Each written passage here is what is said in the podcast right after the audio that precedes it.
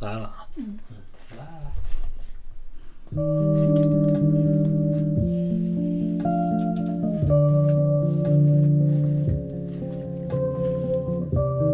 大家好，欢迎收听一番调频，我是 Mandy。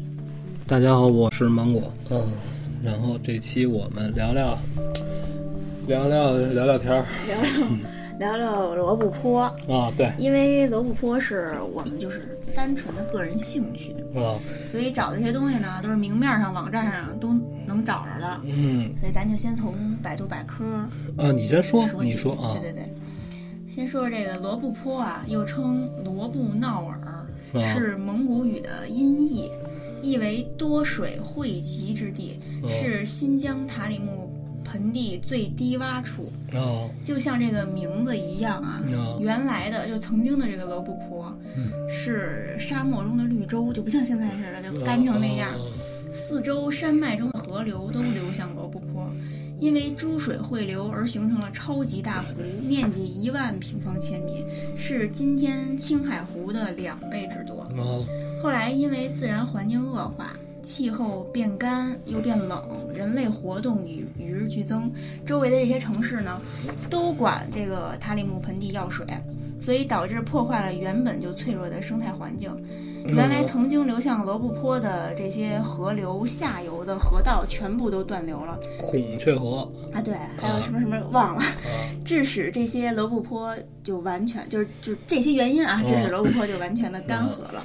在这个过程当中，不断消退的这个湖水在湖边留下了一道道水岸线，这个岸线不断收缩，直至湖心，就形成了美国卫星拍的那个大耳朵的那个啊，形，状。啊，对，这个大耳朵十分逼真，看上去有耳轮、嗯耳耳孔，还有耳垂儿。啊，对，呃，有些人就说啊，就嗯这个大耳朵其实就是接收外星信号的那么一种，有一种特殊的功能，嗯或者探测地底的那么一种功能。啊我觉得这个应该就是人的一种臆测啊，它其嗯实就是特殊的地理环境，还有这个自然环境的改变而形成的那么一个特殊的地形儿。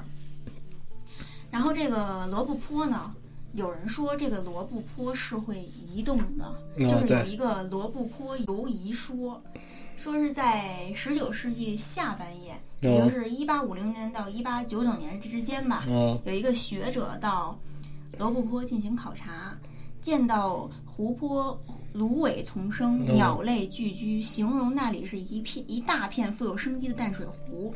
啊可这个湖泊和中国地理记载的罗布泊有南北一个纬度的差别，啊所以有人就认为他去的可能根本就不是罗罗布泊，真正的罗布泊早已经干涸了，不是他说那样。啊但有人就分析说，由于汇入罗布泊的塔里木河带有大量的泥沙，啊。这个沉积以后就形成了淤塞，就抬高了湖底，嗯致使罗布泊可以自行改道，游移到了别的地方。所以有人说，这个学者去的才是真正的罗布泊。嗯。然后因为这个罗布泊曾和就是还有就是因为罗布泊而繁华一时，又消失的那个楼兰古国、嗯非常神秘，啊。就使这个罗布泊变成了一个探险家的啊天堂这个我给你聊聊我查到的，嗯就说这个罗布泊这个地儿啊，在咱们这个历史记载里，首先出现在《史记》里边就有过罗布泊的记载。然后呢，《汉书西域传》当中呢，有一西汉时期的人，就叫张骞，他路过的时候啊，就说过这地儿，说当时这地儿倍儿好。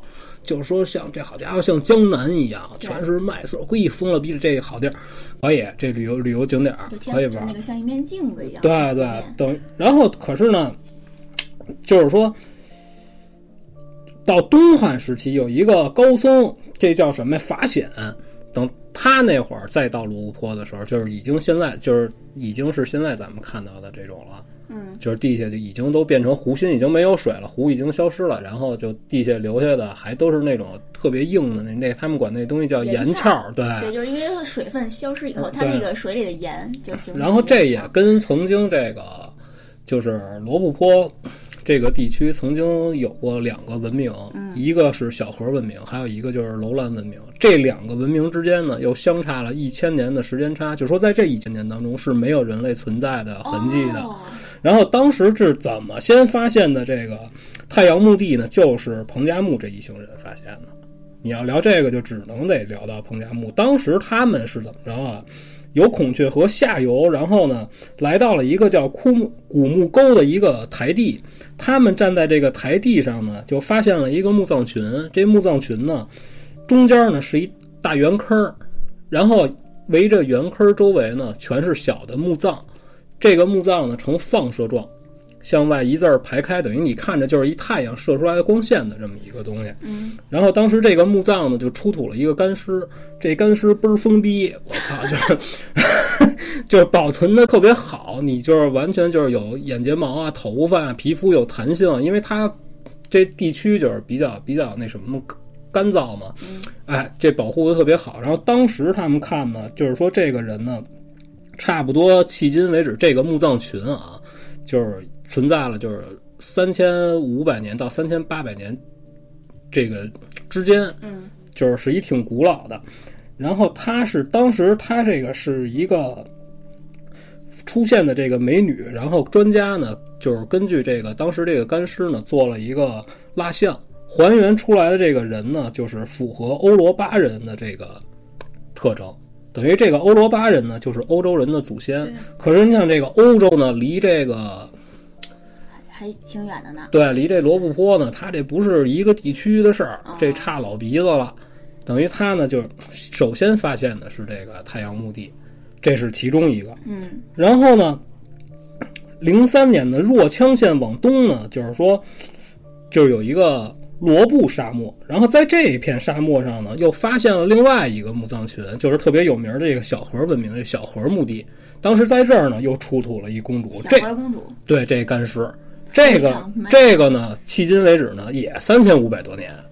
然后再后来呢，若羌县的这个有一个楼兰博物馆，这里边呢还有一个干尸，然后这个呢还不同那两个人种，这个这里边存的这个干尸呢。是亚利安人种，又被称为亚利安美女。哦，这个就是，可是这个牛逼在哪儿呢？她迄今为止呢，也三千五六百年。是是仨美女是吧？对，美女、小河美女，还有一个什么亚利安。对，然后这三个人呢，分别是不同的人种，但是在同一个时间出现在了同一个地儿。哦，这就证明什么呀？就是说，当时罗布泊这个地儿啊。是非常就是适合居住，因为他们基本上就都是那种游牧民族，对对，哎，就是还挺还都挺好的。然后这个为什么这个小河文明和楼兰文明会消失，就是因为每隔就是千年之后就会有一个水就消失了。哦，就是张骞说的那个是吗？对，这水就没有了。就是没有水之后呢，这个文明就消失，因为人是离不开水的嘛。对，就是这两个文明消失，都是因为罗布泊的这个湖水消失。就说那湖水会引入地下，然后过一段时间又从啊对地方就出现。对对对啊，这个还是挺神奇的。这个，而且这个同时都出现在罗布泊，我觉得就是也挺帅的。我操，这离着可都不是说操三站地两站地的事儿，我溜达溜达就来了，这不是那么回事儿。那关于这个罗布泊啊，我查着两则传说，其中有一个据说是来自马可波罗游记，说是一天夜里有一个商队在这里走着走着，前面的人就听见后面的人在说话，听着听着一回头发现后面的人不见了，但说话的声音还在，所以前面这人就认为是闹鬼了，就拼命的往前赶路。走到天亮，发现自己只不过是在原地转圈儿，就最终都没走出来，最后就绝望的死在了这个罗布泊。第二个呢，来自当地的传说，说在这个塔克拉玛干沙漠的某一个地方，到处都是闪闪的黄金，以及各种各样能在夜间发出光亮的珍宝。有一些人就曾经去过那儿，贪婪的想多带点这个宝物出来。但没有一个人能真正走出来，原因就是跟马可波罗游记里记载的一样，就是都遇到了鬼说话，就最后就原地转圈儿出不来。所以这个塔克拉玛干沙漠，它还有一个另外的一个解释，就是进去的都走不出来，就这个名字的意思啊。然后不管说这个传说是不是就是是基于现实还是编的呀，我觉得他其实都在传达一个信息，就是这个罗布泊和这个沙漠里是有危险的。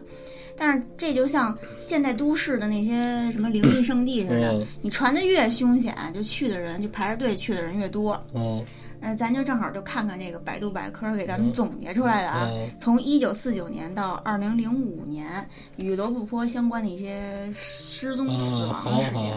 嗯，说这个，呃，一九四九年的时候，有一架由重庆飞往乌鲁木齐的飞机失踪，之后在罗布泊东部被发现，嗯机上人员全部死亡。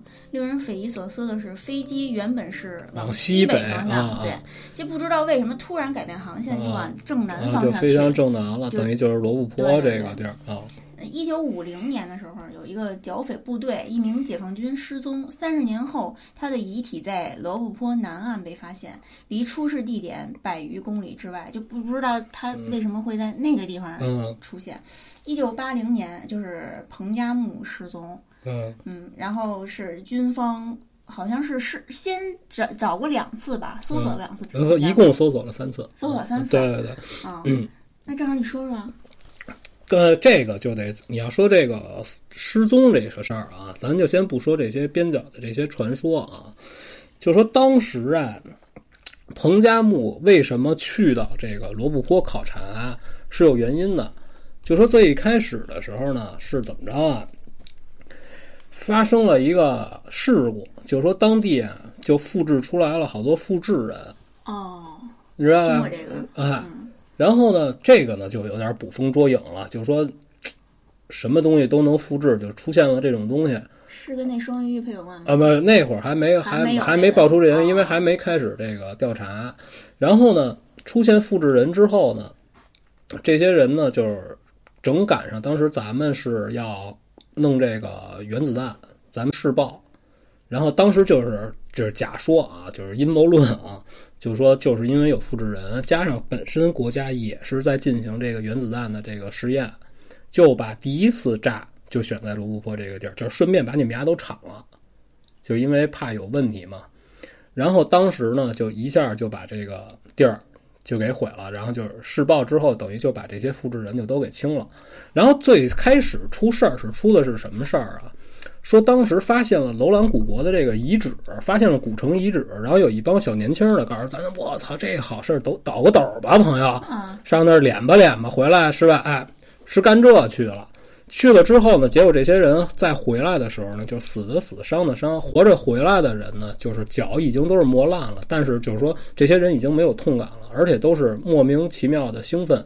在回来的这些小年轻儿的胃里呢，发现了就是不知的未知的这个植物，哦，这个是所有事件的起源。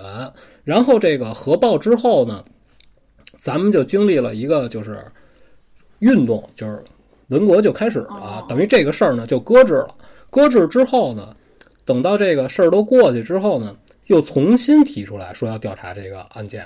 然后彭当时彭加木接到的任务是什么呀？就是调查这个案件的这个原因和去找这个植物样本。他接到的就是这任务。而且跟他同行的车上呢，还有两个生物学家，等于你就想他是主，其实我觉得啊，主要就是去找这个病毒的这个东西。而且当时核爆之后呢，头一个军人是进到了这个核爆之后的这个高辐射的这个范围内，然后回来之后呢，过没多长时间，这个人就不行了。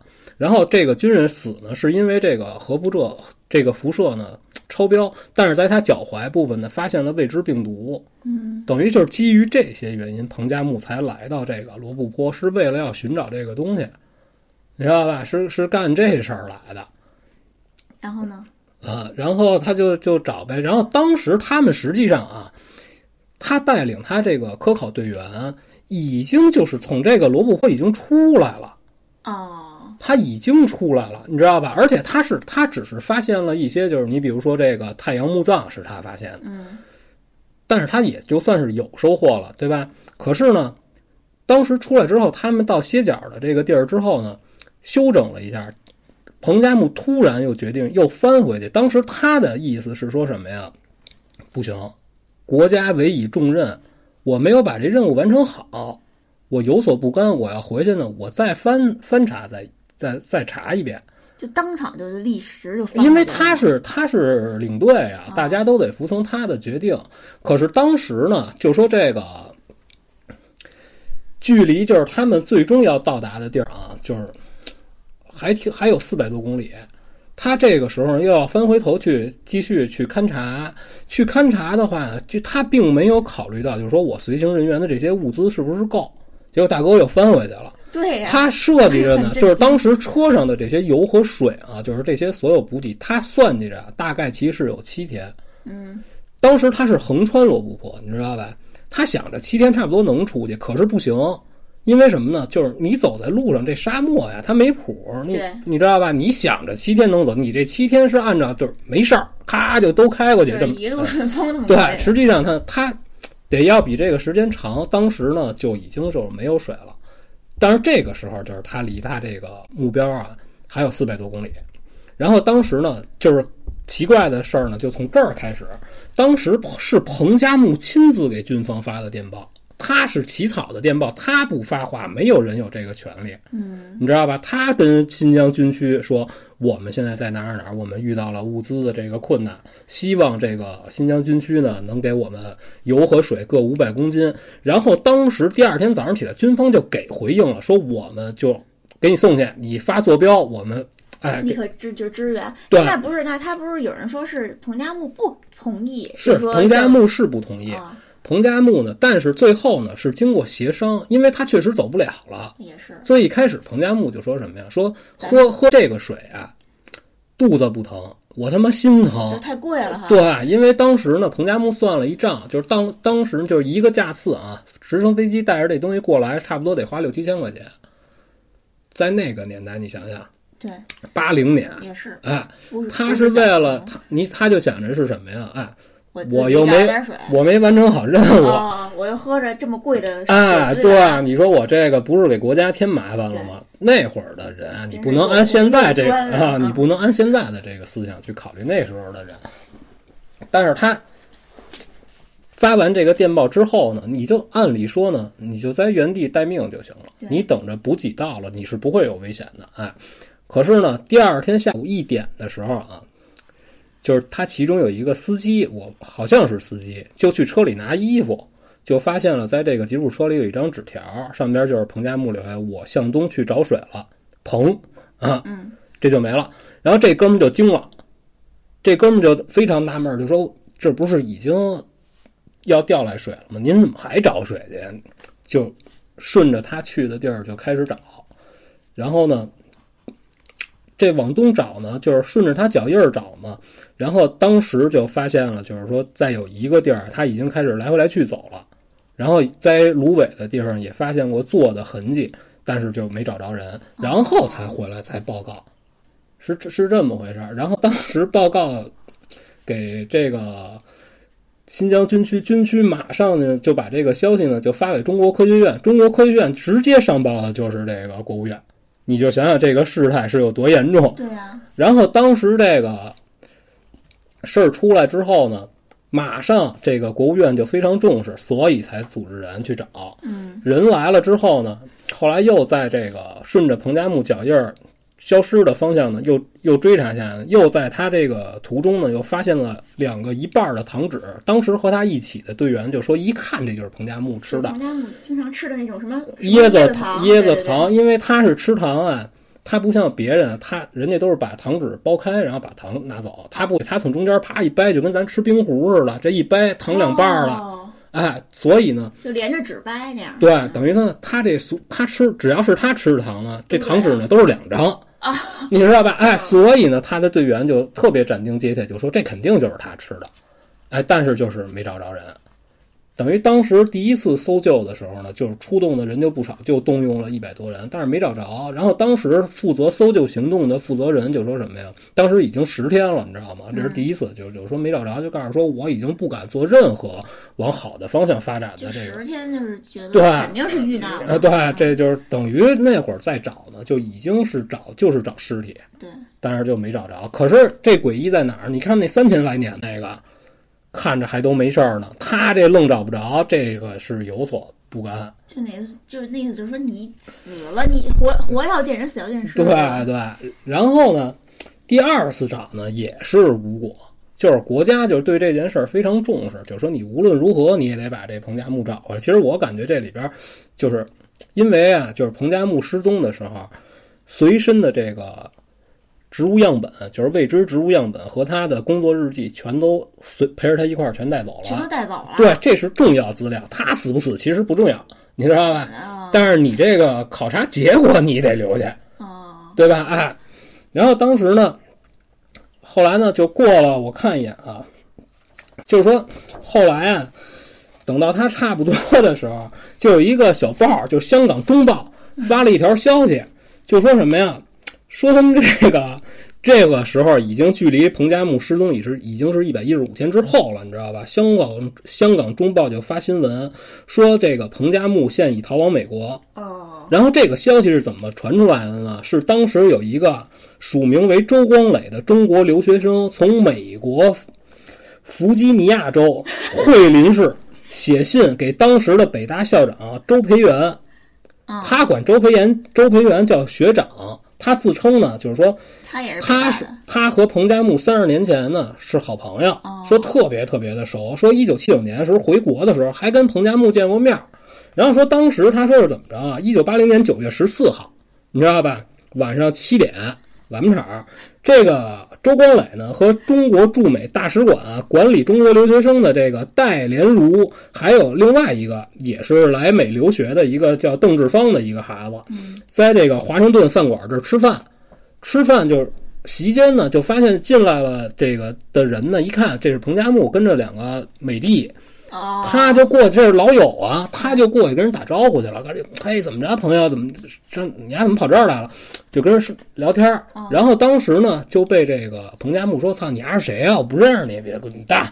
哎，就这么着，哦，他就觉得哎，彭加木为什么不认我？你这不是混蛋吗？哎啊，而且这是他失踪以后吗？对，这是他失踪以后，为什么会有这消息，都是因为周光磊这这个。然后当时周光磊就把这个就写写信就写给这个当时这个北大校长啊，这就告诉周培源了。然后随着他这封信里边还有一个影印件，是这个周光磊写给人家彭加木他媳妇儿的，那怎么跑到那个什么周培周培源？他寄给周培源的呀。哦，我知道，就转啊，转交是吧？对，他就是直接寄给的周培源，哦就是告诉他我在这儿发现彭加木，因为这时候他已经失踪一百一十五天了，当时所有有华人的地儿都在讨论这件事儿。就那就是说我看在别地儿看见他，哎，对，然后当时呢，就说这个寄寄过来之后呢，就是让大家觉得非常吃惊，就说这个人为什么会出现在这个美国华盛顿了？就是你是怎么跑的？这个有点奇怪。就是你在沙漠里，这个东西是吧？你又没有通讯设备，对，啊，你是怎么能让这些这这些人找到你的？所以这个也就是有点扑朔迷离。然后呢，这个周在信里说呢，就说他管这个彭加木的媳妇儿叫淑芳嫂，然后这个这个他媳妇儿叫什么呀？叫夏淑芳。哦，他叫夏淑芳。然后后来呢，这个夏淑芳呢，就跟这个当时咱们这边的新闻新闻就说呢，说我们从来没有认识过一个叫周光磊的人，说彭加木也从来没提起过。告诉说，如果像他说的那样和我们交往甚密的话，他为什么会把我的名字写错了呢？告诉这个不正常。他是叫什么呀？夏淑芳是夏天的夏，叔呢就是叔叔叔的叔，哦夏淑芳。那他写的是三点水，当他对他就是淑女的对他把这字儿给写错了，哦所以呢，就这件事儿呢，就被知情人呢就当成是一笑话，等于这就是别有用心的人呢在这儿捣乱可是呢，这个时候呢，因为香港中报发了新闻，这件事儿呢已经传得沸沸扬扬了。然后当时党中央呢，就为了他说啊，他是为为了破平息哎对对对哎为了辟谣，哎，结果呢，就又发动了一个大规模的搜索，就而且把范围扩大了。就是地毯式搜索是吧？对他这回动用了一百一十八人，嗯然后这个四十八辆汽车，然后六十四架次飞机，就是把范围扩大扩大到有水草的地方。就是说有一个假设，就是说如果这个彭加木还活着，他必须得到达他们扩大的这个范围，他才有可能能活下来。对，这是最后一次搜索。我记得是耗时好像一个月左右吧。呃，四十一、一四十四十四十一天哦，当时呢，就是已经就确定这个彭加木肯定是必死无疑了。然后基于他们这个搜索的地区呢，都是雅丹地貌嘛，就是雅丹包什么的，所有的队员拿的都是大耙子，凡是碰见这地貌，叽里嘎啦都得刨一遍，等于就把人这个给毁了就。不是毁了，就等于就把这个罗布泊这地儿给丫翻了一底儿朝天，都没找着彭加木。然后当时呢，就为了区别于彭加木穿的这个四十二码的翻毛皮鞋，所有人还穿的都是解放的解放鞋，哎，就为了区别他这脚印儿，就你就可想这个党中央这重视程度。对，哎，他你要单说单纯就为了平息谣言呀，我觉得这有点有点过了，是吧？嗯是这么着，哎，最后等于这中间闹的这事儿呢，就有点扑朔迷离。可是就感觉那个时候就是想要想要找点事儿啊，这种特务啊，就是捣捣个乱，我觉得这也不奇怪。那倒是。但是他这有什么政治目的，这就不敢胡说了。这这就是美国方方面呢，他基于这个事儿，我觉得他也就是能制造一点舆论，他也没有什么就把。舆论再弄大一点对啊对，对，嗯，就是你看你刚才说的那个，就是第三次地毯式搜索。啊我之前在知乎看到有一个嗯网友，嗯就自称啊自己是当时参与了这次搜索的，就是部队的人员相关人员。嗯他说啊，他当时不知就搜索就执行任务过程中不知道这个规模有这么大，嗯就没有任何感觉，也不知道搜索的是谁，啊也不认识彭加木，就知道是一个科学家，嗯就找，然后找完了以后就嗯就一无所获嘛，就是最后就告诉他们说要保密。然后他当时后来再看的那个报纸啊，还有什么才知道，原来当时的规模是这么大的，哦他自己是不知道的。啊然后他就说说，嗯他也觉得非常的不可思议，啊就是那个如果要是找，因为彭加木他只是一个普通的生，诶是生物学家吗？植物学家还是对？他都是就是他只是一个普通的科学家他是地质，然后对于生物什么乱七八糟，他也这都连着哎。啊，就是他就没有必要，那意思就是说耗费这么大，就是觉得很奇怪。嗯如果要找的是，比如说是前嗯什么什么前老人，啊姓钱那位老人的话，倒是有可能。但是就是说，如果找的是彭加木的话，他就觉得有一点兴师动众了。啊，对，嗯而且啊，你看啊，咱们就是这么多人研究罗布泊的这些各种学者、科学家呀，对，他只有地貌，你上百度百科你搜全是地貌。地下是不是有空洞？是不是存在溶洞？一律不知道。地下河有没有？一律没有。这个信息你是查不着的。它地下到底是什么？咱没人知道。啊，这个有点奇怪，是吧？按理说玩地质的人，他不可能不知道。而且呢，就是说你刚才说这个地球之耳这个事儿，嗯，就是说他有一个说法是说什么呀？说存在着神秘力量，包括你刚才说的这个飞机莫名其妙的偏离了航道，最后出现在罗布泊东边，还是什么南边这块儿。还有就是，曾经九五年有人有三辆三三个人，就是开了三辆汽车就进入罗布泊，然后当时发现这三个人尸体的时候，他们距离车也是偏离了十五公里左右，然后车上有水有油，什么都不缺。他们为什么下车要偏离他们正在行走的这个路线，是没人知道的。对，就是基于这些，总是你看最后这个当时这个于春顺发现他的时候，他也偏离了正常路线的十五公里。对，咱们就接着，所以不是，所以不是你听我说完啊。所以他们就说啊，是有一股神秘力量在，就基于这个是什么呢？说地球之耳最深的叫耳洞的部分嗯是看看不清楚的，就说感觉是非常深邃。他所有人都认为，就是当时有这种说法的人啊，不是所有人，他就认为这是什么呀？是开启另一个宇宙的这么一个入口。不是有人说是地球的黑洞，就是嗯那个罗布泊。哎，然后这个耳朵啊，一说这地球之耳这事儿，就想起能联想到当时的这个火星男孩儿，当时在面对这美国记者，就说访问他的时候，他当时就他他称为他称自己是这个时空旅行者，他说自己是来自火星的，嗯，然后他告诉了这个当时的人，就好多未来的事儿，就说到了狮身人面像耳朵后边藏了一个机关。哦，就说你们去那儿找，打开机关之后，你们直接这个文明就能提升一个非常高的高度，你们就能了解人类的起源，包括未来的科技，你们都能掌握。哎，真的就有人去这个狮身人面像后边去找了，发现耳朵后边确实是有机关，但是被堵死的进不去。那那怎么？然后后来呢，当时美国这些科研人员呢，就对对这个狮身人面像下边呢做了一个就是说成像的这么一个检测，就检测出来它下边是有一间房子的，嗯，还是有两间我忘了，就是这里边放的，就怀疑就是关于人类起源，还有一些未来科技的技术什么乱七八糟。但是为什么没挖？它就好像是就跟咱们这秦陵似的，不能破坏，不能护，啊，哎对，对对对对，就想就是我感，当然这两件事儿没联系啊，但是我就觉得这个为什么都跟耳朵有关，还挺逗的。就是说你说那形状啊，嗯，对对，而而且刚提到于纯顺了，嗯说这个于纯顺他就失踪，哎，不是，就是死亡的那个时间是六月十七号，嗯和彭加木失踪的时间是一一天，嗯然后两个人两个人就是相隔十六年吧，嗯。好像是，对吧？而且于纯顺这个死亡啊，我个人感觉啊，就不应该，因为他本身就是一个当时在那个年代，我觉得这个于纯顺就真的是探险，就是人家为什么能叫探险家呀，嗯是吧？在那会儿网络也不发达，通讯也不是特别 OK 的那种年代，人家大家都过着非常稳定平这稳定这个的生活，是吧？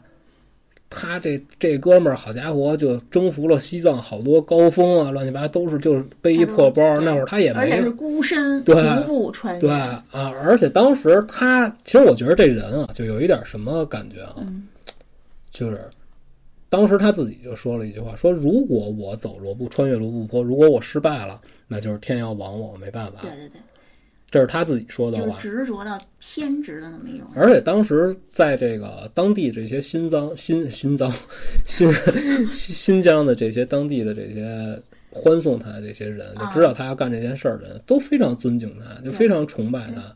哎，那时候好像就说是女孩儿都崇拜侠客那种感觉了，他就不是感觉当代徐霞不，是你想，大家都是干嘛呀？啊上班儿下班儿是吧？就是两点一线那种对活。对啊对，好，这儿出来一个他，告诉他，我操，我要去流浪，我操，你会不会觉得特帅？而且那会儿网络也不没有网络，就聊不到发不发的。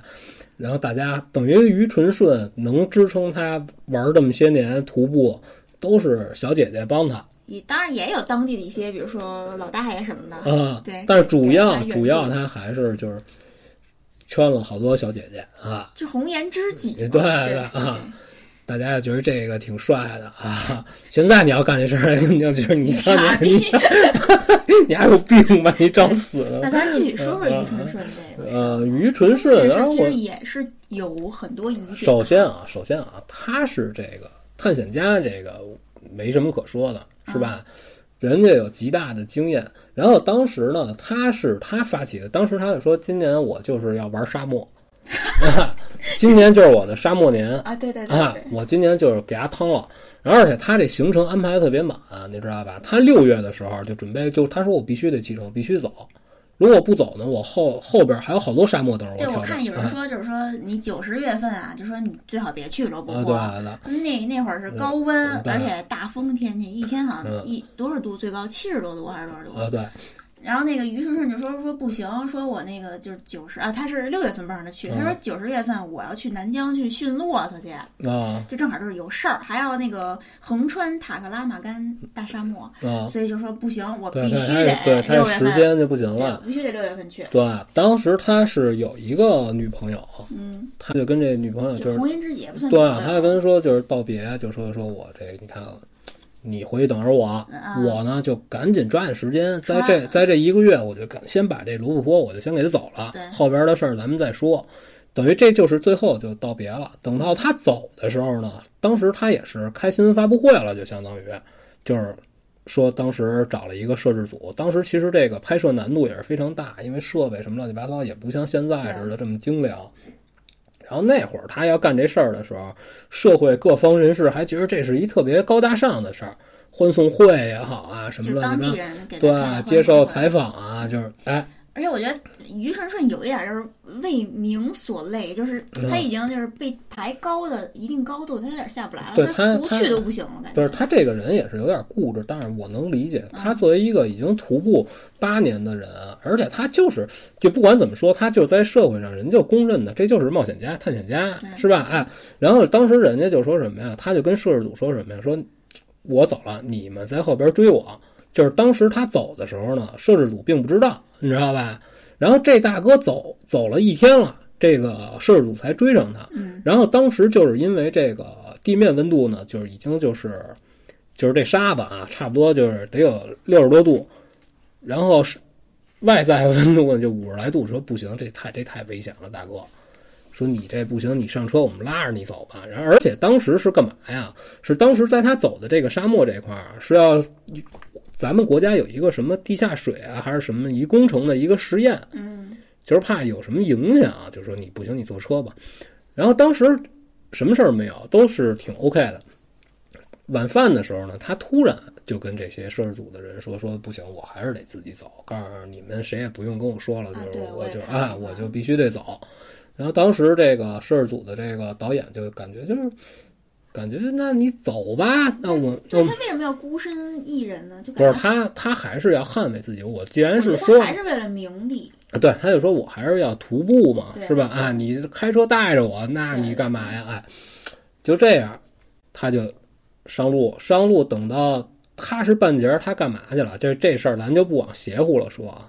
他是沿途啊，到下午的时候啊，他看见了这个夕阳啊，还有这沙漠，他看见这美景儿，大哥抓景儿去了，哦，这一家伙跑跑岔迷了。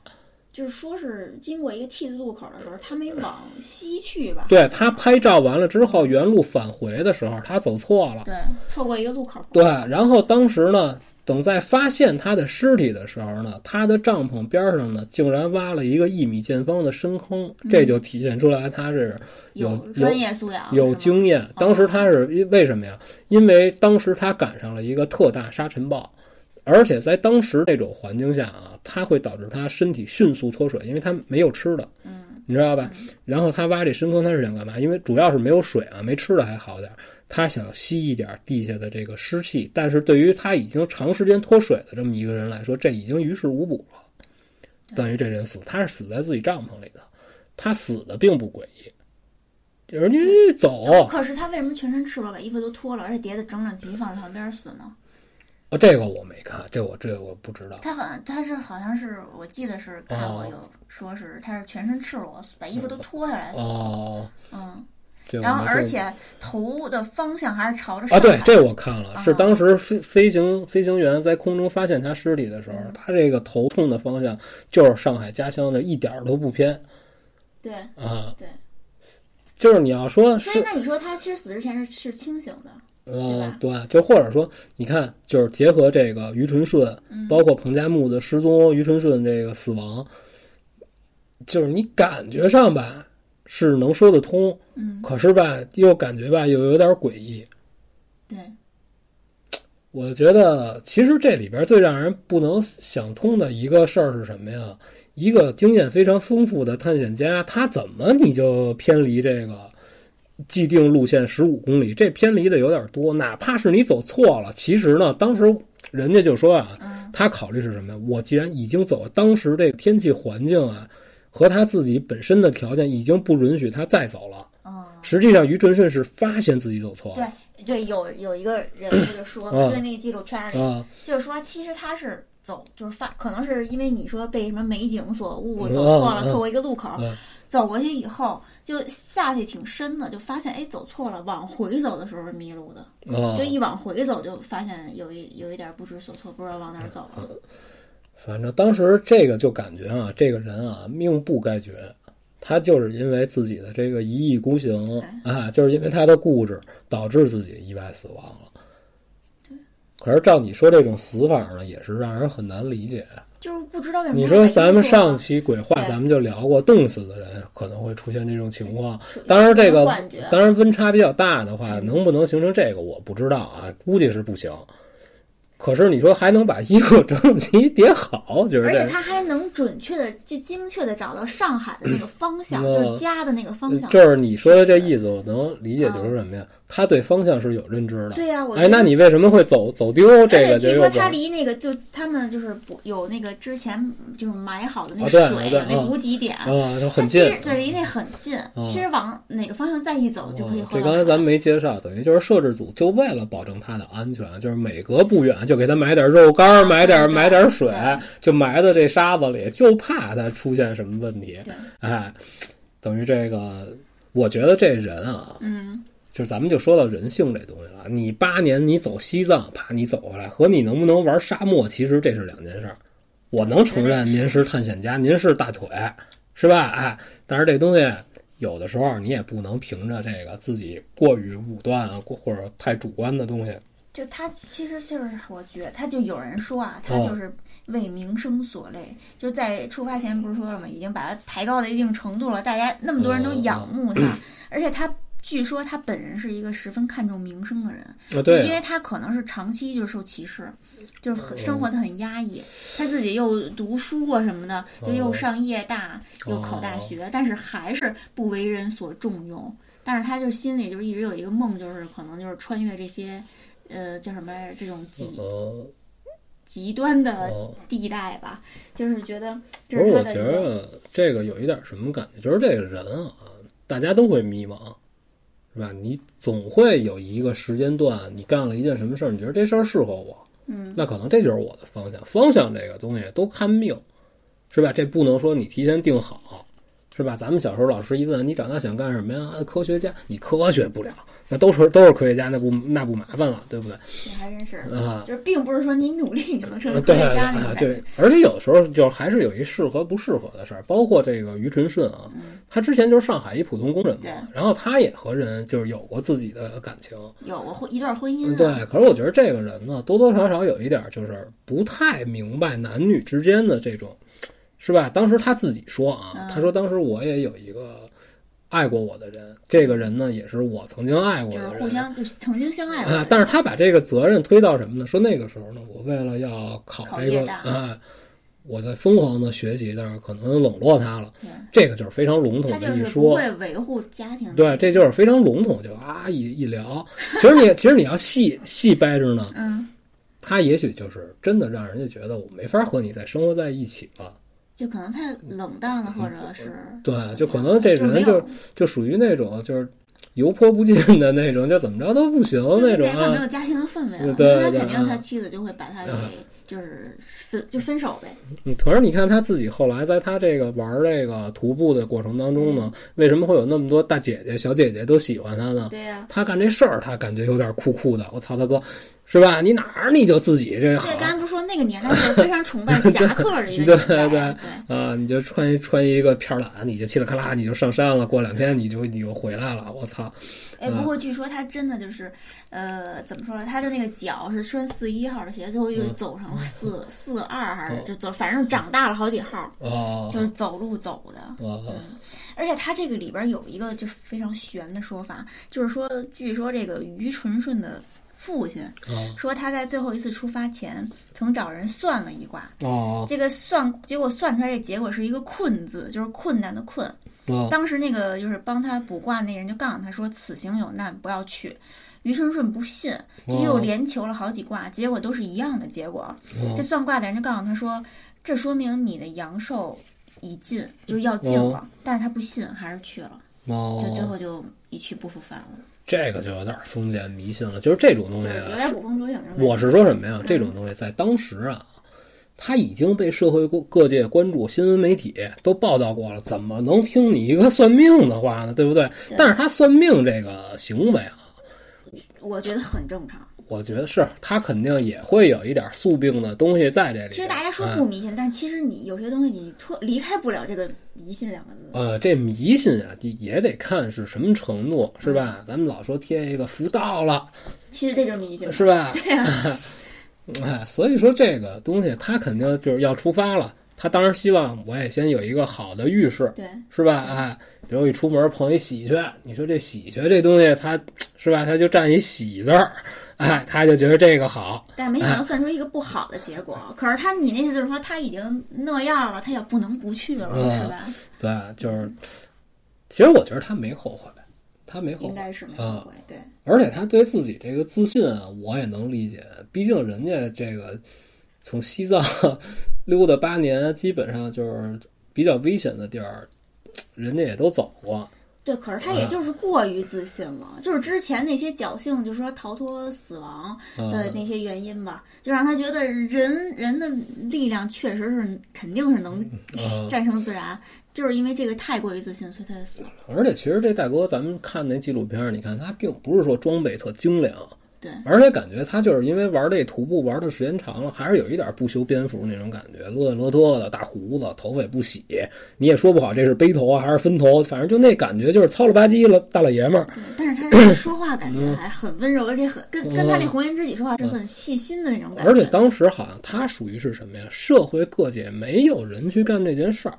哦，你看为什么当时就约他要写书呢？嗯，就是因为你这经历，大家都想知道，大家对这感兴趣。因为在他之前好像没有什么这徒步穿越的概念，咱们在那个年代就还没有咱们呢，恨不得就是那会儿的恨不得就是没有。啊，就是那，就那会儿的人好像对这个很多概念都没有呢。嗯，而且你跟那那会儿你跟人聊，你说嘿，咱怎么着，咱穿越去吧，上山，咱爬野山去，怎么怎么着，咱征服这山，你你要死吧，你没事儿干了吧？就就哎而且都这种想法，可能一般人都不会有这种想法。就那个年代还都处于什么呀？不行，我要努力工作学技术，都是那个年代，是吧努？力把自己生活哎，水平对提高。对对，对啊，这大哥呢，你看他干的这事儿呢，就哪儿酷啊？倾家荡产，对，是吧？然后当时他有一姐们儿，有一小姐姐就问他，告诉嘿，你下你下下边要穿越的这地儿大概其需要多少钱？呃有多有多老远？告诉一千七百多公里吧。然后这大姐告诉说，给给他一千七百块钱就是一公里一百块钱是那种。就啊，对，就是就是就给拿着去。当时一千来块钱，八十年代这可是钱了，将近小两千块钱。而且他自己也说，这个就决定了我当时能不能干这件事儿。嗯，是吧？就是这个钱还是非常重要，但是他就是愣走，他没有赞助，他就一开始肯定是没有赞助的呀。对吧？你别看你别看这哥们儿这个名气大，是吧？社会社会各界，他要去这个罗布泊的时候，还找了一群楼兰姑娘给他跳舞，这那个的欢送当代的不是对对当地的那个，对对对啊，就是伴舞啊，给他啊，好家伙！但是他钱打哪儿来？这并没说，就是他自己介绍的，是他一姐们儿给了他这一部分资金，而且哎路上有人知道说他要来嘛，就是说你的这个住宿全免，嗯也有当地的一些什么就可是他拿到这个钱之后，嗯他就快要到罗布泊的时候，他告诉我说就剩一百块钱了，基本上沿途的都花了呀，就买装备啊啊，对对对啊吃了喝了的是吧？哎，反正这于纯顺后来不是也有，就是现在也有人去罗布泊旅游的话，他好像已经变成一个景点儿了，啊对有他的对有他的对墓去有他祭拜。对，有他的墓碑，对，然后放一杯矿泉水那样，啊因为他不是脱水而死的。嗯，对，而且就是你看这个，包括彭加木这个事儿，就之前也是有过传说，他这个事儿还就是挺逗的，就说怎么着啊，这个事儿呢，就发生在一九九二年，一九九二年呢，也是有一个有一个南疆探险队，也是去罗布泊考察，不是什么南疆探险队，勘探队。九二年呢，然后当时这个勘探队呢是三辆吉普车，然后呢是两辆吉普车，七个人。当时呢，其中有一个司机呢姓赵，然后呢他开着其中一辆车，然后半道呢，就是因为路过这个湖心地带呢，不都是这个岩壳吗？然后其中有一车为了躲避这个岩石就翻了。他开的就是那个那个绿色儿的那北京吉普，非常老。哦这车呢肯定就开不了，等于把这车给摔废了。摔废了，当时就出现了一个什么问题呢？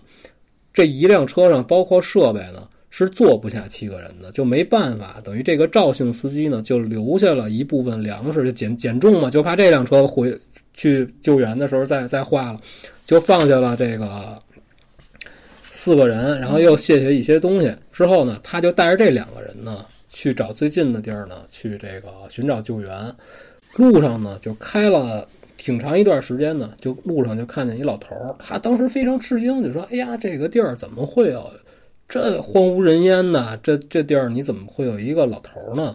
就过去跟这老头儿就询问，就说话。这老头儿告诉说：“我是科考队的，告诉我出来找水，告诉我怎么怎么着。”然后告诉他上来吧，啊，你可注意，这可是九二年啊。嗯，对，老头儿就上了，然后往前开呢，然后开的时间也挺长的了。然后当时这个赵姓这个司机呢，就说那个我们要方便方便，告诉怎么着，爷们儿你来不来？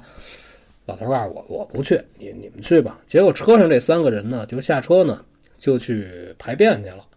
然后这三个人等到把这个尿都装了啊。这说一下啊，就进入这个罗布泊地带，基本上是有经验的人都会把自己的这个尿呢就装在塑料瓶子里，哦，是吗？这个我就是不时之需的时候可以救命。哦，那干嘛用？因为尿液的主要成分其实依然他妈还是水，哦，你明白？哎，然后当时这三个人回来之后呢，已经都上路了，就，然后突然其中有一个人就说：“嘿，这老头儿呢？”这老头儿就消失了。这件事儿就说完了啊。啊，等到两年之后，这个姓赵的司机没事儿看报纸，嗯又翻翻到了这个，又说这罗布泊的事儿，他才想起来，这不就是彭加木吗？就有过这么一个哦，还有这么一说。对，所以就是当时这里边又合了上你的这个梗是说什么呀？平行空间有交叉，怎么叫我的梗？这是我喜欢的梗。对，哎，哦，等于就是它是是，嗯就你的就说是因为平行就是空间的交错，这个对，彭加木时而出现，时而消失，是那个吗？就是我的意思是说什么呀？这个在九二年的时候，嗯这个司机碰到了当时啊，我明白你明白吧？等于他还在找水，而且这个一直到双鱼玉佩，咱们就这就肯定要聊这个。这个双鱼玉佩啊，最早的时候是出现在天涯论坛里的一个帖子，当时这个原帖叫“中国有没有灵异事件调查部门”，这个是原。这个是原帖的标题，然后其中有一个叫“大雪压心”，这个人就突然之间就回了一句帖，就他就在这个帖子里他就说：“如果你敢提新疆双鱼玉佩事件，我就掐死你。”哦，所以大家才开始聊。然后这个人呢，自称呢是在军队服役。当时呢，他被首长和另外一个兵呢就叫到这个首长这个办公室，就说有特殊任务。然后他们接到的任务是去档案库整理文件，当时就说要找到双鱼玉佩事件这这个文件。然后他当时就详细叙述了，就是说当时这个文件呢是非常的多。进入到档案库之后，部队的档案库呢是按级分的，就是越往里的级别越高，越往外的呢，就是相对来说就没有那么重要。可是呢，他们进到档案库之后呢，就是非常杂乱无章，不是按照正常顺序排的，所以就找了很久。等到他找到双鱼玉佩这个东西的时候，他打开了这个。这个档案，他看了其中五张黑白照片。他说，因为涉及到保密，他不能详细描述。但是他当时看见这个照片的时候是恐怖，是非常震惊、非常吃惊。可是，在他还没来得及查看文字的时候，就被发现了，然后被带走审查，发现他真的是不知道什么，所以才放了他们。哦，所有的事儿都是打这儿起。可是你想有天涯论坛的时候，这就已经距离这个彭加木事件就已经过去得有多少年了？十好几年了好几十年了，恨不得就得哎，啊，就是这样。然后呢，这个双鱼玉佩啊，实际上啊就是一种叫法，实际上发现的是一个大型的一个设施，里边有很多的这种仪器。啊，之所以叫双鱼玉佩，是因因为当一条鱼是对吧？就可是出来两两对，可是呢，有一种说法就说什么呀，在那个地儿，你找条鱼是非常难的，为什么他们要用鱼呢？所以它基于这个，他就觉得这个，其实我觉得这个怀疑就有点太扯了。找条鱼对于一个科研单位，这还不跟假的似的，是吧？啊，可是又有一种说法呢，说当时就是因为触发了这个可以复制的这个鱼的这个机器，然后也同时 copy 出了一另外一个彭加木，也就是说有两个彭加木。通过这个，他解释了为什么彭加木在美国华盛顿餐厅里出现。人家就说这个事儿并不是有人想要干什么坏事儿，怎么怎么着，哎。但是这种事儿呢，就都是胡说八道，你明白吧？就是你听起来虽然很有对，道理啊，哎，你觉得好玩儿你就看看，但是这种事儿没有任何铁一样的证据，对这是没有的。所以就是你要对比着看的，还是彭加木这件事儿的比较扑朔迷离，是吧？哎，这个于纯师顺呢，他就是死于自大对对对，啊。说好听点儿，就说是他死于他自己的执着吧。对，可是这里边呢，就是他不，他不光是一个就是玩探险的人死死在那儿，当时有好多这种，就比如说诗人，他也往这地儿扎，对，是吧？而且就是在咱们之接着说之后啊，就是啊虞春顺说完了，然后一九九五年那个有一个探宝三人组，他们是去，就是啊这就是我你刚才说了，啊，这就是我说的那个后来就是在那个距离楼兰十七公里处嗯发现了其中两个人，另一个人下落不就是下落不明。嗯然后那两个人呢死了，死因不明。啊哎，我不明白死因不明到底是一个什么概念，就是查不出来，就是他就是死了，心脏停止跳动了，但是他就是不知道他是怎么死的，也也也看不出来，因为他就是就你刚才说了，哦。汽车完好无损，水跟汽油都不缺，嗯对啊，就肯定也不是缺水，就是你看啊，如果他发现这三个人的尸体的话啊，嗯。查不出死因，就是突然死亡的话，我觉得这个就有点欲盖弥彰，就是给死因不明，这个完了，说完了。对对对，是吧？然后后续的到底是检验出来是什么原因，就没有必要再告诉民众，省得引起恐慌。而且当时这个本来这个地儿啊，不是跟你说了吗？就是以发生了这个杀民事件，也是因为关于双鱼玉佩，这还复制人嘛？你想想、哦啊，这个杀民事件呢，等于又跟病毒有关。就还是合上了那帮小年轻儿第一批进入这古城遗址，想要去寻宝的这些人，胃里有这个未知的这种植物嗯啊。然后当时就说这个中毒的这个受病毒传染的这些所谓的这些沙民啊，他们都是强于当时我我军的，就是一个老年的一个沙民，他的体力相当于一个正当年二十来岁的我军的一个士兵。而且哦他们统一有一个能力是什么呀？可以夜视，我靠，这就是当时就是新疆传出来的这个，就是说沙地里有东西，咱们听小说也好什么也好，但是这个事儿我就觉得我真不信。哎，而且人家说那双鱼玉佩就是那个天涯写的那个，嗯。人说那就是小说。嗯。我觉得，因为他们的就是原就是判断原因，就是因为双鱼玉佩嗯。是一个也不是是一个少数民族一什么国家的那么一个东西，是一个双鱼形状那么一个玉啊佩啊，所以他们就觉得这个东西就是编的，因为后文都没再提双鱼 玉佩这个东西，可是合不上彭加木那梗。可是你照你刚才那说法，就是双鱼玉佩并不是那个，它不是玉佩，对对对它不是玉佩，它是因为这个试验，然后当时可能呢，谁也是没法儿给这个当时这个机器起名字。嗯，你明白这个装置，这个装置有可能非常小，就不不知道当时有这个名字的这个是什么原因。因为咱们给一个不认识的东西起名字，比如说这些倒斗的，啊，你比如说马未都，是吧？他看见一什么，他就是都从器型、从什么纹饰，他给你直接起一名字，那我觉得是吧？他那可能起名的原因，就是因为他复制出一条一模一样的鱼呗，是不是那意思？呃，至于他为什么叫玉佩，我觉得是从形状和材质上说。哦，可能就是像一个，就是平时就是古代人或者什么佩戴的那种玉佩的形状。而且这里边就是说，就像这个大雪压心，嗯这个网友爆出来的这个料，他就是说什么呀？他实际上是见过这五张黑白照片的，在这个双鱼玉佩这份档案里边，他是有拍照的。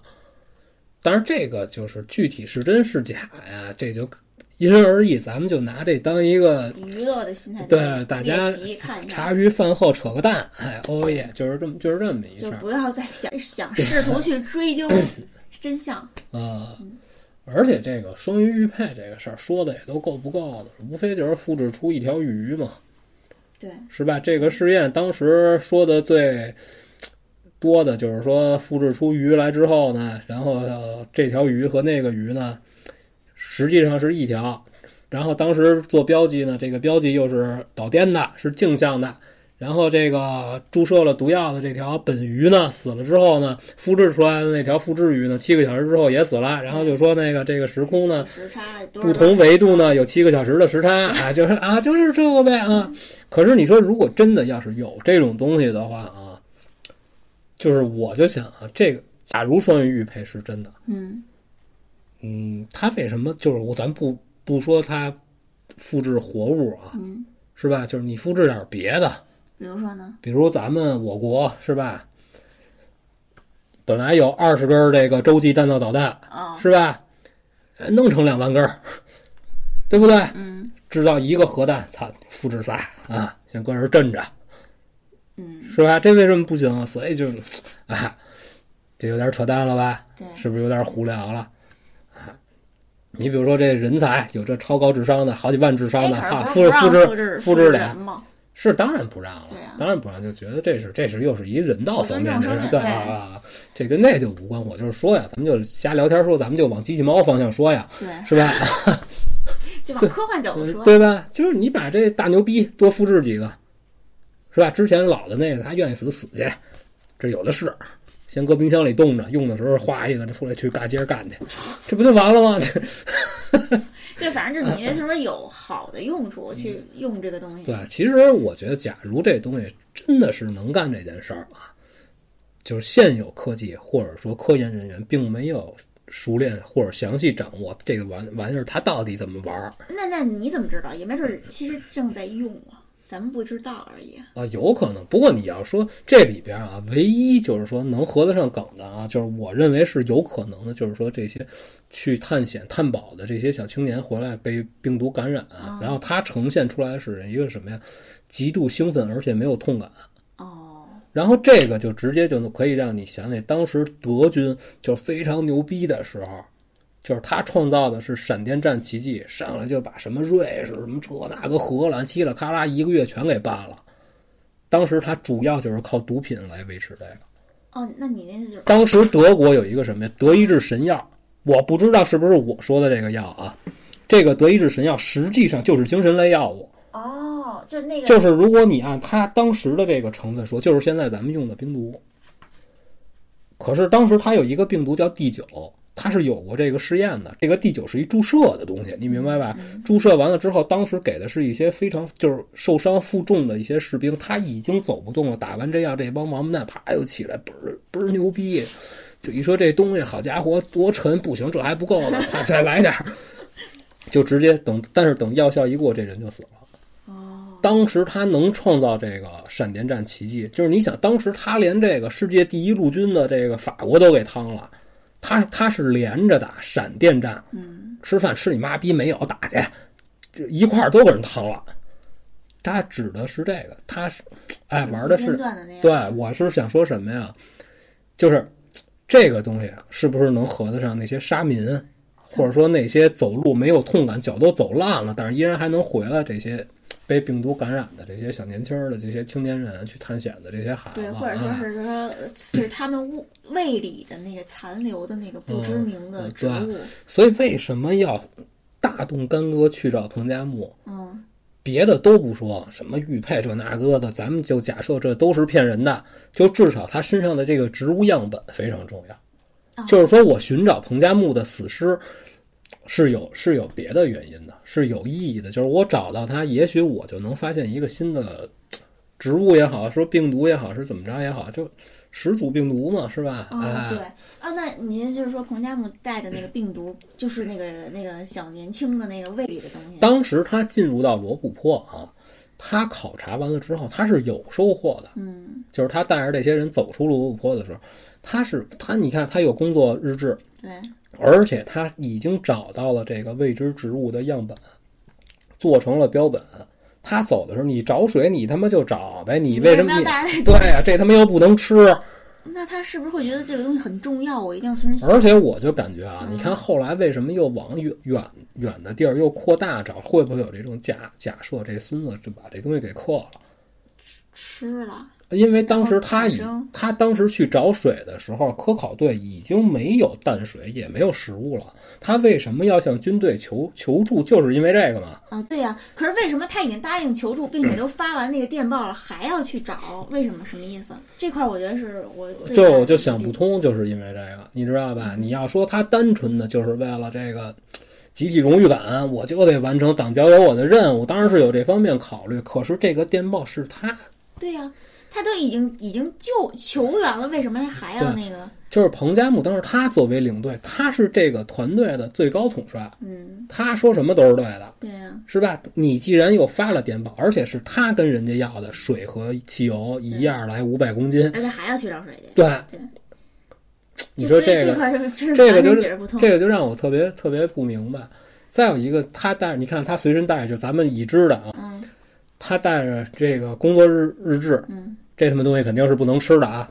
然后带了一个这个植物样本，对，这是一标本。嗯身上还有一块椰子糖，然后就他半道把这糖嗑了，人找着糖纸了，对是吧？然后你继续再再往下走的话，你只能吃这植物了，啊，还真是，对不？对？吃完这大哥疯了，哦，真是有可能。对不对？那疯了，那去哪儿呢？就不知道了，跑了就就美国了，直接跑到华盛顿了，这药效就威力无边，就能起飞是不是？就 飞起来。